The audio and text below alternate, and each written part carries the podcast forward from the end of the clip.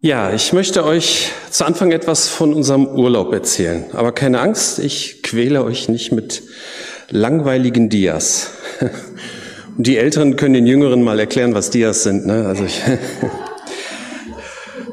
ja, wir waren am Bodensee campen und bei so einem Wetter, muss ich gestehen, vermisse ich den Bodensee auch ein bisschen weil wir von unserem Zelt nur 20 Meter und dann waren wir im Wasser. Das ist egal. Nein, aber wir haben uns diesmal ähm, das Seenachtsfest in Konstanz angesehen, weil es dort halt ein endgeniales Feuerwerk gab. Nun wollten wir uns ganz naiv das ganze Fest vorher ansehen. Aber das Gelände war wirklich riesig. Und an dem Tag war es so warm, dass wir uns irgendwann überlegt hatten, lieber rumzusitzen als rumzulaufen. Und auf einer Bühne ist an dem Abend Gildo Horn aufgetreten. Und da das Konzert im Eintritt zum Seenachtsfest inklusive war, haben wir uns Gildo Horn angesehen. Nun muss man wissen, Gildo Horn, der arbeitet mit erstklassigen Musikern zusammen, aber der covert hauptsächlich Schlager. Und zwar solche, die meine Generation mit ihren Eltern in der ZDF-Hitparade kennengelernt hat. Was aber total faszinierend war, war, dass Alt und Jung gemeinsam in diesem Konzert gefeiert haben. Bei uns am Tisch waren zum Beispiel sechs Teenager, also 20 waren die nicht, ne? Die waren, meinst du? Ja, ich bin mir nicht sicher. Jedenfalls, die haben zum Teil auf den Bänken getanzt. Während Leute, die eher in meinem Alter oder Eltern waren, die haben die Texte mitgesungen und je nach körperlicher Verfassung auch getanzt, allerdings nicht mehr auf Bänken. Das hört dann irgendwann auf. Es wurde generationsübergreifend gefeiert und alle Anwesenden hatten Spaß. Das hat mich so ein bisschen verfolgt. Wieso war das so? In anderen Bereichen funktioniert das ähnlich. Zum Beispiel im Fußballstadion oder beim Eishockey. Da feuern alt und jung gemeinsam ihre Mannschaft an. Es ist nicht so ganz dasselbe. Ne? Also Gildo Horn hat es irgendwie geschafft, alle Anwesenden, egal welchen Alters, mitzunehmen zum Feiern und zum Spaß haben. Während beim Fußball oder ähnlichen Sportarten ist das eher so ein gemeinsames Ziel, nämlich dass das eigene Team gewinnen soll. Hm. Habe ich mal überlegt, in der Bibel, da finden wir im Psalm 148 vielleicht etwas Vergleichbares. Psalm 148, es beginnt in Vers 1, Halleluja, lobt den Herrn im Himmel, lobt ihn in der Höhe. Dann wird aufgezählt, wer Gott loben soll. Die Engel, die himmlischen Herrscher, die Gestirne, Sonne, Mond und Sterne. Dann folgt die Schöpfung hier auf Erden, danach die menschlichen Herrscher, Könige und Richter. Und zu guter Letzt sind wir alle angesprochen. Junge Männer und junge Frauen, alte wie junge Menschen. Alle sollen den Namen des Herrn loben, denn allein sein Name ist groß und sein Ruhm überragt Erde und Himmel. Ich halte das für einen wichtigen Auftrag der Gemeinde, Gott gemeinsam zu loben und dazu gehört natürlich auch, Gottes Lob auf dieser Welt zu verbreiten. Und das sollen jung und alt gemeinsam tun. Jung und alt gemeinsam. Vergleichen wir das doch mal mit den Beispielen von vorhin. Gemeinsam feiern wie bei Gildehorn. Passt das als Vergleich? Einerseits nicht, denn es gab bei diesem Konzert kein ernsthaftes Ziel, sondern nur gemeinsamen Spaß, was natürlich prinzipiell nicht schlecht ist. Aber Gott zu loben und Gottes Lob zu vermehren, das hat natürlich einen ernsthaften Hintergrund. Wenn Alt und Jung sich aber gemeinsam wohlfühlen, dann ist das nicht schlecht und auch ein gutes Ziel für die Gemeinde. Beim Fußball oder anderen Sportarten spielt das gemeinsame Ziel eine größere Rolle und jeder Fan, egal ob jung oder, oder alt, will, dass sein Team gewinnt. Aber das Ziel ist natürlich auch nur Spaß getrieben und man wird mit Fans von anderen Teams eigentlich nie zu einem gemeinsamen Ziel kommen. Ne, dass Dortmunder und Schalker gemeinsam. Solange man das nicht so ernst nimmt, ist es halt für viele Menschen die schönste Nebensache der Welt. Also so richtig passt Fußball auch nicht als Vergleich zu. Alle sollen Gott loben, alt und jung. Wie ist es überhaupt mit alt und jung in der Bibel? Es gibt so ein paar Aussagen, die fallen mir da direkt so ein. Wahrscheinlich kennt ihr sie auch. Zum Beispiel äh, 3. Mose 19, Vers 32. Ehrt und respektiert ältere Menschen, habt Ehrfurcht vor eurem Gott, ich bin der Herr. Bei Luther steht das so ein bisschen poetischer. Ähm, vor einem grauen Haupt sollst du aufstehen und die Alten ehren. Ich wäre froh, wenn ich noch ein graues Haupt hätte, aber okay. Die Elberfelder spricht in diesem Vers sogar von einem Greis. Es ist natürlich nicht verkehrt, Respekt voreinander zu haben und auch noch mehr Respekt vor der Lebensleistung eines alten Menschen zu haben. Wie lebt man diesen Respekt? Hm. Schauen wir uns einen Kontrast dazu an. Timotheus. Im ersten Timotheusbrief wird Timotheus als eine Art Stellvertreter von Paulus in Ephesus eingesetzt. Und er erklärt ihm noch einmal ausführlich, was wichtig ist, was er der Gemeinde weitergeben soll. Unter anderem auch in Kapitel 3 steht aus, wird ausführlich das Thema Leitung behandelt. Und dann kommt eine interessante Stelle, an die vielleicht auch manch einer von euch bei dem Thema Alt und Jung gedacht hat. In 1 Timotheus 4, 11 und 12. Lehre diese Dinge und bestehe darauf, dass jeder sie lernt. Niemand soll dich gering schätzen, weil du jung bist. Sei allen Gläubigen ein Vorbild in dem, was du lehrst, wie du lebst, in der Liebe, im Glauben und in der Reinheit. Was soll mir dieser junge Schnösel sagen, könnte man denken. Aber wie alt war Timotheus eigentlich wirklich? Ich habe mal so ein bisschen recherchiert, ich habe aber keine klaren Quellen gefunden. Ich kann mich jetzt sehen, ich habe in irgendeiner Predigt, das muss schon Jahrzehnte her sein, äh, da hat der Prediger behauptet, Timotheus wäre schon 40 Jahre alt gewesen und nur im Vergleich zu den noch älteren Jungen gewesen. Das habe ich nur so in meinem Kopf abgespeichert, ich habe da keinen Hinweis für gefunden. Dabei habe ich heute so ein bisschen den bösen Verdacht, dass man Timotheus nicht zu jung haben möchte, weil das irgendwie nicht geht, wenn so ein junger Typ und so. Ich bin auch mit meinen Recherchen nicht weitergekommen.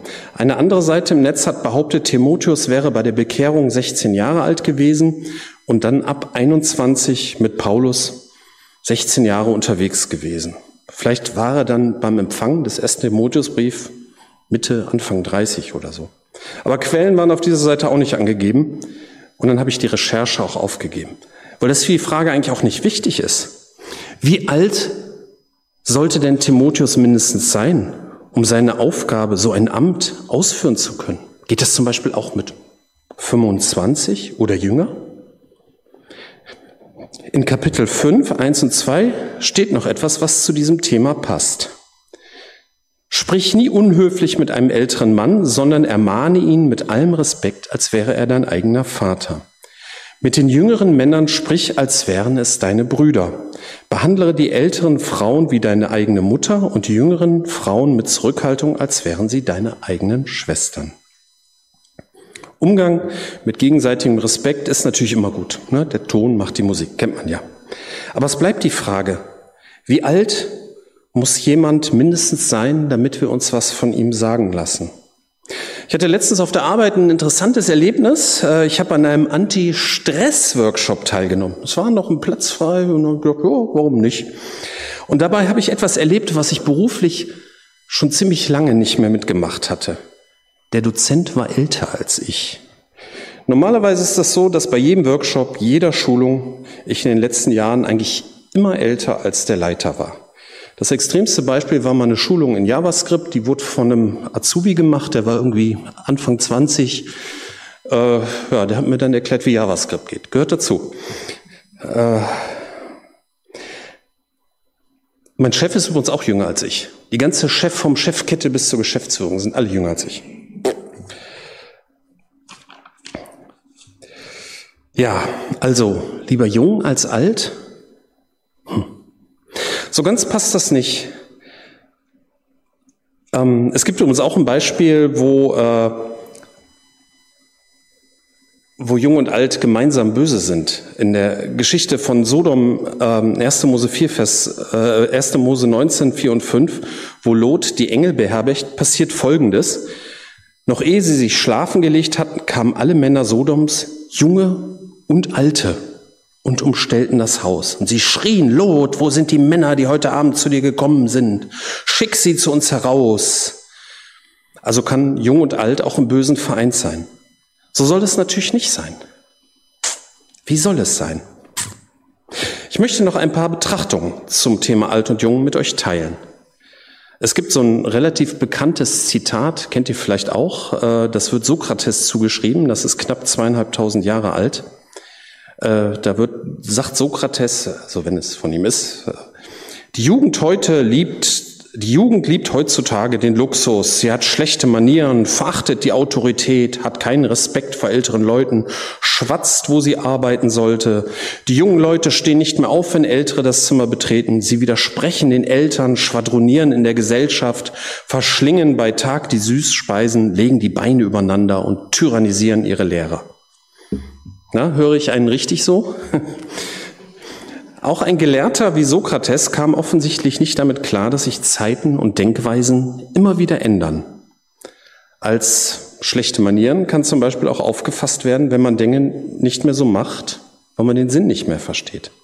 Autorität verachten, kein Respekt vor Älteren und Schwatzen, wo man arbeiten sollte, kann auch bedeuten, dass Sachen hinterfragt werden. Man über die Sinnhaftigkeit redet und Anweisungen nicht mehr einfach ohne nachzudenken ausführt. Manch ein Lehrer fühlt sich auch tyrannisiert, wenn man ihn hinterfragt. Und eine Aussage ist ganz besonders heuchlerisch. Jeder liebt Luxus, egal ob jung und alt.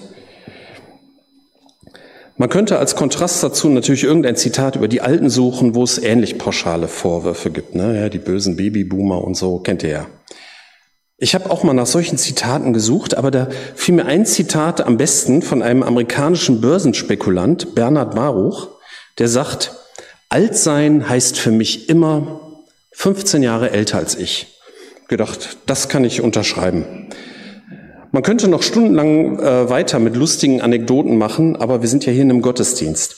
Wie sieht denn unser Auftrag aus? Ich lese mal aus Matthäus 28, 18 bis 20. Jesus kam und sagte zu seinen Jüngern, mir ist alle Macht im Himmel und auf der Erde gegeben. Darum geht zu allen Völkern und macht sie zu Jüngern. Tauft sie im Namen des Vaters, des Sohnes und des Heiligen Geistes und lehrt sie alle Gebote zu halten, die ich euch gegeben hatte. Und ich versichere euch, ich bin immer bei euch bis ans Ende der Zeit. Das ist ja unser eigentlicher Auftrag. Und ähm, löst euch jetzt mal so von Gedanken, ich muss von Haus zu Haus laufen, ich muss in der Fußgängerzone singen. Äh, das kann für einzelne Personen dran sein, aber darum geht es nicht. Es geht nicht um Aktivität. Wir sind gemeinsam Gemeinde. Wir feiern Gottesdienst zusammen. Wir teilen unser Leben, unsere Freuden und unsere Sorgen. Wir suchen der Stadt Bestes, soweit es uns möglich ist. Wir wollen offen sein für neue Leute und wir wollen gemeinsam herausfinden, was Gott für uns heute will. Und ich glaube, dass wir über die Art, wie wir Gemeinde leben wollen, über unsere Werte Gedanken machen müssen, und zwar alt und jung, gemeinsam. Nur so können wir diesen Auftrag erfüllen. Wie müssen wir Gemeinde leben, dass Menschen bereit sind, nach Jesus zu fragen? Das ist die Aufgabe für Alte und Jung. Ja, ich habe heute Morgen, ich, ich habe heute Morgen zehn Minuten bevor wir losgefahren sind, noch in den Nachrichten was gelesen, was so, ich sag mal, zu, zu drei Viertel an diese Stelle passt. Das möchte ich noch so einfügen. Und zwar, ähm, wenn es zu konfus ist, sagt mir das nachher, aber dann. es, ähm, es gab eine Studie von, ähm, ich glaube, das waren amerikanische Wissenschaftler, ist auch egal die haben mal versucht festzustellen, wann Menschen Beratung von künstlichen Intelligenzen annehmen. Und ähm, Menschen sind eher bereit, solche Beratungen anzunehmen, wenn sie vorher über Gott nachgedacht haben. Man hat dann so, äh, so die Probanden, die eine Probandengruppe, die hat dann äh, sollte dann irgendwie einen Aufsatz, so was sie sich unter Gott vorstellt, und die andere irgendwas anderes. Und danach ähm, sollten die äh, verschiedene Beratungen durch KI, das, das waren dann so, äh, so, so Tests und so, und die, die sich über Gott Gedanken gemacht haben, waren da eher bereit für. Und ähm, warum ich das erzähle? Die Schlussfolgerung ist, Leute, die sich über Gott Gedanken gemacht haben, waren sich ihrer eigenen Begrenztheit mehr bewusst. Und das fand ich total faszinierend, weil letztendlich wir brauchen nicht unbedingt eine KI, das ist nur ein nützliches Werkzeug. Aber wir müssen uns unserer Begrenztheit bewusst sein, dass wir, dass wir Gott brauchen, dass wir jung und alt, dass wir für Gemeinde dass wir Gottes Führung, Gottes Hilfe brauchen und dass wir nicht mit dem Anspruch, dass wir schon alles wissen, wie es geht, sondern wir wissen eigentlich gar nichts. Ähm, wir brauchen Führung und wir brauchen Hilfe. Und diese, diese Begrenztheit, die ist mir gerade so in den letzten Wochen, Monaten, ist die mir immer wichtiger geworden, so dass wir Gottes Hilfe brauchen und dass wir uns auch untereinander brauchen, alt und jung. Ich hoffe, das war jetzt nicht zu konfus, aber ja. Und das Wichtigste ist, kommen wir zu dem Bibeltext zurück. Jesus hat versprochen, dass er immer bei uns ist, bis ans Ende der Zeit. Und nur so macht Gemeinde Sinn, mit Jesus Christus zu sein. Ich fasse zusammen. Ich habe mal mit zwei Beispielen für etwas Generationsübergreifendes begonnen. Ne? Gemeinsam feiern und gemeinsam anfeuern. Tolles Wortspiel. Wir haben als Christen gemeinsam den Auftrag, als Alte und Junge gemeinsam Gott zu loben und sein Lob zu verbreiten. Wir brauchen gegenseitigen Respekt. Alte Menschen vielleicht noch ein bisschen mehr für ihre Lebensleistung, aber junge Menschen dürfen nicht wegen ihrer Jugend gering geschätzt werden. Weder alt noch jung sind besser. Beide können sogar gemeinsam schlecht sein. Alt und jung müssen einander verstehen und sich zusammenraufen. Wir sind gemeinsam Gemeinde. Wir feiern Gottesdienst zusammen. Wir teilen unser Leben, unsere Freuden und unsere Sorgen. Wir suchen der Stadt Bestes, soweit es uns möglich ist. Wir wollen offen sein für neue Leute und wir wollen gemeinsam herausfinden, was Gott für uns heute will. Dann können wir Jesu Auftrag erfüllen. Amen.